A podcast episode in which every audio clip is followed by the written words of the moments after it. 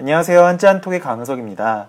오늘은 이전에 커뮤니티 방에서 한국의 스승의 날에 대해서 물어본 분들이 계셨는데요. 음, 한국 학생들이 선생님에게 무슨 말을 하는지 궁금하다. 뭐 이런 의견이 있었어요. 오늘은 이 부분에 대해서 좀 이야기를 나눠볼까 해요. 네. 일단 스승의 날에 대해서 알아봐야겠죠? 중국에서는 스승의 날이 9월 10일이에요. 하지만 한국의 스승의 날은 5월, 5월 15일이에요. 중국에서는 새 학기의 시작이 9월부터 시작하는 반면에 한국에서는 학기가 3월부터 시작하기 때문에 5월에 있어요. 자, 그렇다면 스승의 날에 한국 학생들은 선생님에게 어떤 이야기를 할까요? 뭐 사실 중국과 크게 차이가 없어요. 선생님에게 감사와 존경의 인사말을 나누면 되는 거예요. 한번 예를 들어 볼게요. 어, 스승의 날을 맞이해서 연락드렸어요. 항상 존경하고 감사합니다. 뭐 이런 식으로 표현을 한다거나 혹은 선생님의 은혜에 깊이 감사드립니다. 늘 선생님의 가르침을 마음에 새기면서 열심히 살겠습니다. 항상 건강하세요. 라는 식으로 선생님에 대한 안부와 감사함을 표현하면 되는 거죠. 자, 그런데 스승의 날에 학교를 다니는 학생들은 어떻게 감사의 표현을 할까요? 그 전의 표현들은 아마 뭐 같이 매번 마주치거나 그러는 분들이 아니라 뭐 졸업하거나 아니면 선생님이 멀리 계시거나 그럴 때 연락을 드릴 때 이런 식으로 이제 표현을 했다면 보통의 한국에 다니는 한국의 학생들은 어, 선생님들한테 어떻게 표현을 하나? 네. 제가 어렸을 때만 하더라도 스승의 날에는 칠판에다가 뭐 선생님 감사합니다, 사랑합니다 등등의 선생님께 하고 싶은 말들을 칠판에 적고 케이크나 선물을 준비해가지고 깜짝 이벤트를 하고는 했어요. 그런데 최근에는 한국에선 이런 분위기가 거의 없어요. 왜냐하면 일명 김영란법이라고 불리는 청탁금지법이 생겼기 때문이거든요. 이 법에 따르면 선물은 커녕 10원짜리 그냥 색종이 그냥 종이로 접은 그 종이 꽃을 받는 것조차 불법으로 보기 때문에 이거를 어, 아예 주거나 받질 못해요. 네. 학생들이 선생님을 존경하고 감사하는 마음을 그냥 표현한 것 뿐인데, 아, 이거 좀 너무한 거 아니야? 라고 그런 생각을 하실 수도 있는데요. 사실 20, 30년 전까지만 하더라도 한국에서는 선물, 이상의 것을 주고받는 게 너무나도 당연하게 여기곤 했어요.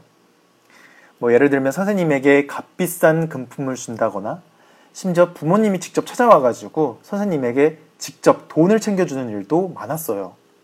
물론 이때에도 아주 작은 그런 성의조차 받지 않았던 양심적인 그런 선생님분들도 계셨지만 어, 점점 점점 경쟁하듯 선물을 받고 또 고가의 선물을 주는 학생과 학부모들 때문에 음, 어, 아무래도 선생님들 입장에서는 그렇게 또 챙겨주거나 하게 되면 그런 학생들한테 더 잘 챙겨주고 뭐 이러다 보니까 점점 공정한 평가를 하거나 그러지 않는 문제가 발생하게 된 거죠.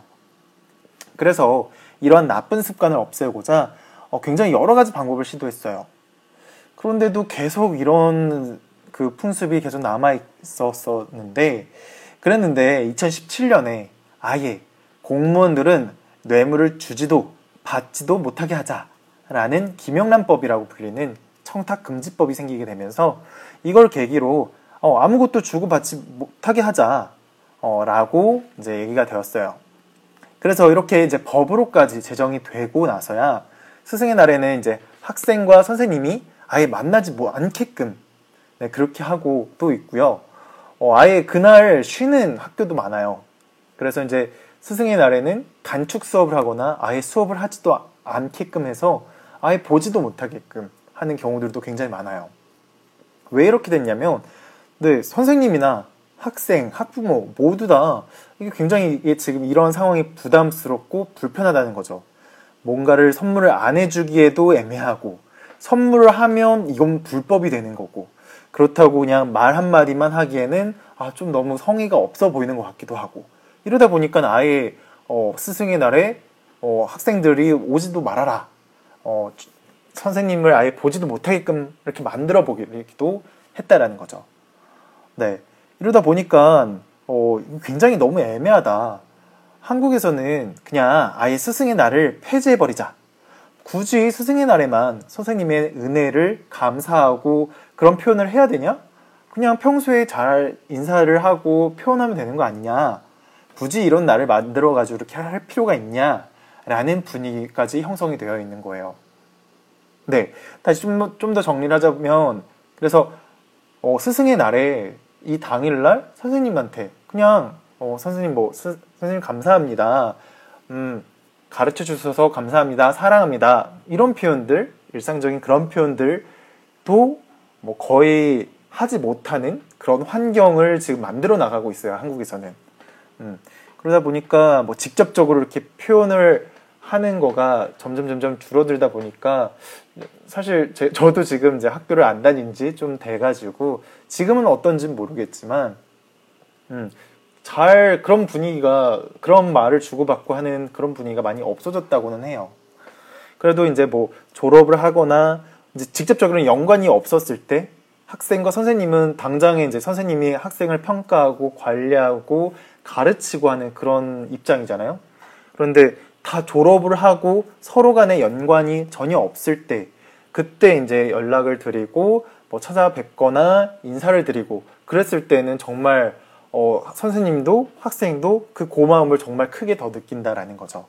그래서 이제 그럴 때 이제 아 선생님 정말 그때 너무 너무 감사했고 선생님이 가르, 잘 가르쳐 주셔서 제가 이만큼 성장했습니다. 뭐 이런 식으로 표현을 하는 경우가 굉장히 많은 것 같아요. 네.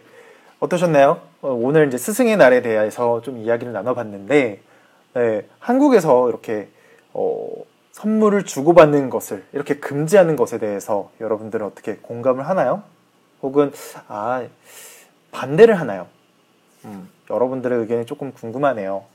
네, 오늘은 여기까지 진행하도록 할게요. 또 궁금하거나 알고 싶은 내용이 있다면 글 남겨주시고요. 네, 오늘은 여기까지 하도록 하겠습니다. 감사합니다.